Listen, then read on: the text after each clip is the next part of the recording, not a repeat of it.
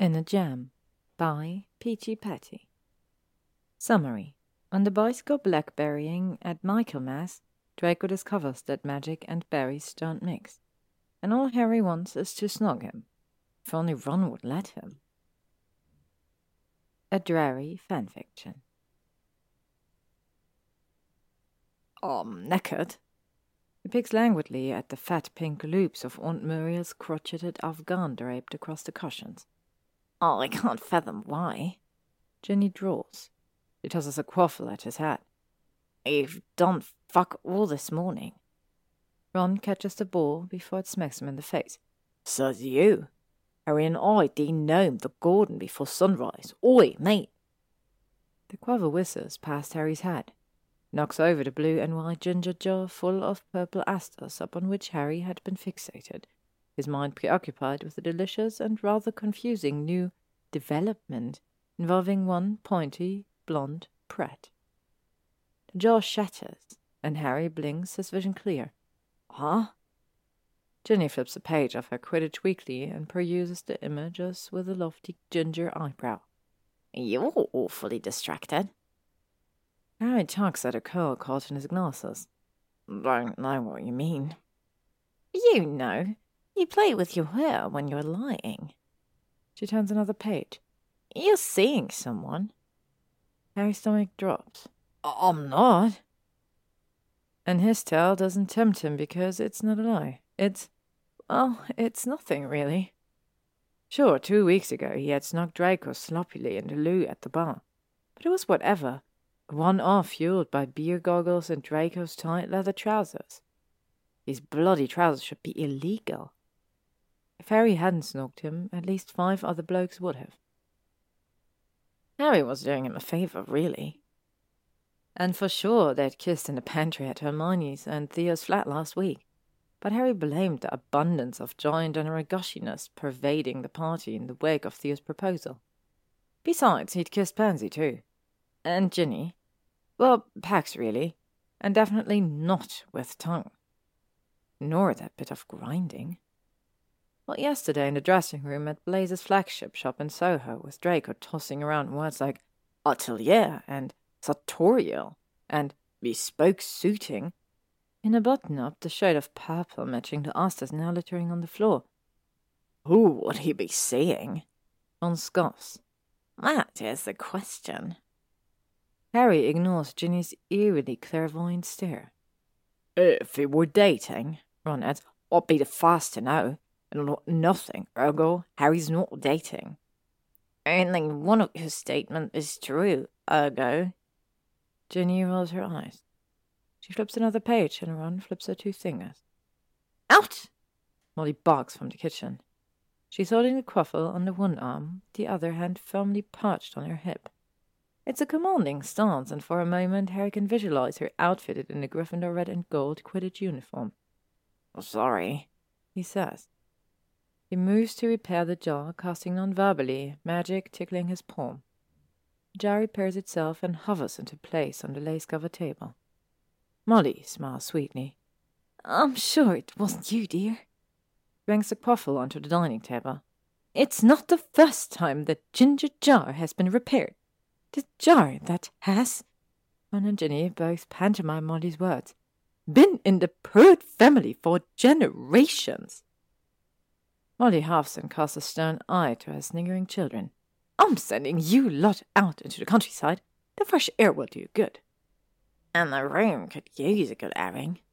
Ginny wrinkles her nose. Smells of stinky boy. Yes, off with you now. Molly shoos at them with her dish towel. Ugh! Ron flays the slag off the sofa. One. Harry sniffs his pits and shrugs, standing to follow Ron into the front foyer. Ginny snags his pant leg with pinching, white, polished toes. Tell me, she says, eyebrows wagging, could it be a pointy blonde Pratt? I'll tell you should. In a flash, she wheels around, and Harry has just enough time to shield his privates before a brisk cleaning chum zaps him. He shivers. Thank you, ma'am. May I have another? She hits him again. His skin stings and smokes just a tad.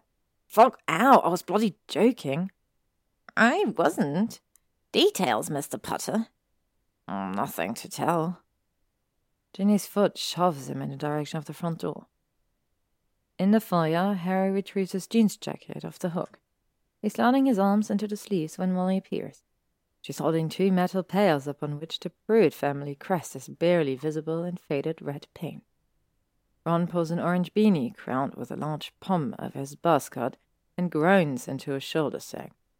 It's too late in the season for blackberries. The devil hasn't put his foot in those brambles yet. We have a few days before Michaelmas, and I want to make some jam. Ron's eyes glaze wistfully. Mmm, bramble jam. Molly swishes her wand to open the front door and pushes them out into the bright afternoon. Harry jostles into Ron and slams into another solid body stood on the perch, accidentally trotting on the polished brogue. Draco, darling, Molly trills. Good to see you again, love. Harry's heart skitters in his chest, and he stumbles out of Molly's way as she collects Draco into a fierce embrace. Ron wrinkles his nose as if he smells something dodgy. Ferret? Weasel? Draco sniffs. He levitates to Molly a trunk shaped basket large enough to store a body and tight shut with leather buckles. Molly smiles knowingly. Is this? Arthur's favourite Harbury wine, of course, as requested, and a goose for Michaelmas dinner and various trimmings. He leans in conspiratorially. I shot the game myself. Molly's eyes light up. You little devil! Draco appraises Harry with a sweeping glance. Are you leaving? He parts his overcoat to slide his hands into his trouser pockets, and he's wearing that shirt. To us, The purple shifts Draco's grey eyes violet, and the pearly buttons glint. Harry's magic expands to push hot against the inside of his skin. The boys are headed out blackberry picking. Come with us, Harry says. It's not a question. Well, I don't think. Ron grunts and hisses. He ups the back of his arm and frowns at Ginny standing in the doorway. Since when do you ever? She levitates a Pruitt back to Draco. Draco hooks the handle onto his fingers and smacks. Beyond the hedgerow, boxing the wide field behind the barrow, lies a wooded copse that extends alongside a walking lane. It's a lane Harry appreciates for its familiarity, having lost and found himself traversing its length many times over the half decade since the war had ended. Ron's long legs have carried him farther ahead on the path to disappear around the bend, which suits Harry just fine. Left alone to walk alongside Draco, a slow stroll that allows for an occasional brush of knuckle, a bump of elbow, a brush of knuckle again. Nice of you to bring the goose and such, he says, plucks a daisy from the vivid purple clumps dotting the lane, and pulls a petal free from the flower's golden centre to kiss him. Do you come here often? he asked. To the burrow? Do you come to the burrow often, I mean? Draco sniggers and Harry cringes. He frees another petal and tosses it away. To kiss him not, then? Abysmal, Potter. If this is your flirting, it's not, uh, I mean. More petals flutter to the ground, petals the exact purple of Oxford cotton that Harry knows wrinkled softly under his clutching fingers. To kiss him, to kiss him not. Is it working? Draco halts and stares, the twist of his lips stretching the moment thin. Petals drift in the wind around their feet. To kiss him, to kiss him not. To kiss him, to kiss him, to kiss him. Wait, tosses! on course, trotting back into view. Or spy blackberries. He hops over the hedgerow that runs along the path's right side, through which brambles poke in tangly, scraggly stumps. Right, Harry says forcefully. Blackberries. Draco holds up the pail and shrugs, throwing a leg over the hedge. To answer your question, Draco says, I come to the burrow every quarter day. We can't get bloody rid of him. Ron interjects. Draco rolls his eyes. I bring seasonal offerings ever since. ever since he finally apologized to the Weasley. To all of them. The thickening underbrush snags at Pan's legs with pricky thorns as they pass through a natural archway, bramble vines towering overhead. The seasonal shift into autumn is palpable here. Decaying leaves, trod underfoot, kick up an earthy mass. Ron barrels ahead to disappear through the bushes, his acid orange hat contrasting with leaves just turning warm gold. As subtle as a hippogriff in a china shop. Draco mutters. Next, a blackberry from a vine, heavy with shiny plum fruit, and bites into it. Dark juice stains the dip, cleaving his bottom lip, and Harry wants. The fierceness of it overwhelms him. A dull ache that coats the back of his tongue. He focuses on plucking fruit, shoving his hands deeper into the brambles, letting the thorns prick him back to his senses. Even in his limited experience, he recognizes the fragility of things between them, like autumn fruit, heavy with promise, yet easily bruised. Harry drops another berry into the pail, and Draco takes hold of his wrist. Red wells and little pricks mar the skin on the back of Harry's hand. You're no better, Draco says, a reprimand gently delivered. He caresses into Harry's hand a healing magic that scratches beneath Harry's skin, and it's doing things to Harry. Hot, expansive things. Sweet, juicy things. Harry swallows the saliva pooling under his tongue. Of no sense of self preservation, he announces, chuckling at Draco's lifted eyebrow. Hermione says. Yes, uh, well, Draco huffs. There's more than one way to collect berries. Harry's so distracted by soft fingers and hard magic he doesn't see Draco take his wand from his pocket. Wait, don't!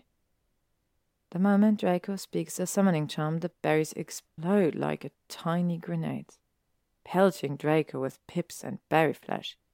Use magic. Harry finishes, guffawing into his fist. Magic and berries don't mix. Really? Draco deadpans. You don't say. Harry sniggers at juice dripping from Draco's dark skull. Think this is funny, do you? Oh my god. Bends him double. Say that again.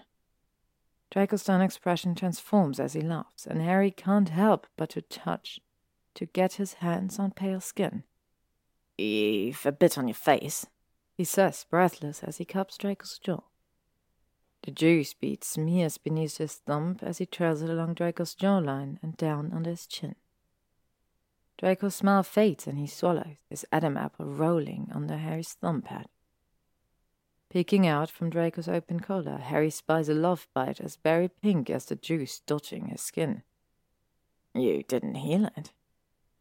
Draco's eyes darkened as purple black, as pale full of berries. Why would I? They come together, a mutual tug of fingers curled in Harry's denim, and a firm hand to the back of Draco's neck. Harry leans into Draco's body, a solid weight, novel yet achingly familiar. His magic buzzes, fat and honey drunk, like the flies hovering around the fruit. Your magic, Buck. Draco taunts with his hot and open mouth. You're driving me mad. I want. Harry groans, chasing Draco's mouth. Fuck! I want you to kiss you. Draco pants against Harry's lips. Do it, you gorgeous pret. A loud commotion sent branches rattling and flies scattering. Ron bursts through the brambles, tripping over grubby vines, leaves stuck to his hat and shirt. He freezes and stares, eyes wide, at Harry and Draco, still in their intimate embrace. What the bloody fuck? Hooligans! An edged voice yells from beyond the foliage. Bloody Weasleys! Stealing my berries! I've caught you red handed this time. Ron's eyes bulge. Oh, gotta go. Takes off at full sprint, knocking Harry out of Draco's arms. A hack slices through the air, sizzling orange, and grazes Harry's shoulder. Draco stumbles back, and another hex explodes, a grouping of berries overhead, splashing berry shrapnel over Draco again. You've got to be kidding me. He takes off running at a fast clip, Harry following close at his heels. They crash through the brambles and hurtle over the hedge. Ron's already on the path, arms and legs pumping as he runs. What the fuck, Weasley? Draco cries, cringing as another hex whizzes by. What the fuck? Ron yells, as far as a high screech between gasps. You've the cheek to ask me what the fuck? They glare at each other and run faster. Harry strides falters and he falls behind. Presses his fingers into his side stitch. Fuck, he hates running. Ron and Draco pull ahead, neck and neck. Ron's hide working for both, against and for him. Another hex pops nearby and fizzles out in the crisp autumn air. Draco bursts out laughing and, glancing over his shoulder, extends his arm to offer Harry his hand. Harry's heart inflates, filling his chest, and he realizes he's gone for this boy. Completely and undeniably, truly and rightly buggered. Harry reaches, fingertips clutch, and he feels the pull of apparition as Draco's magic, Aster bright and berry sweet, hooks warmly behind his navel.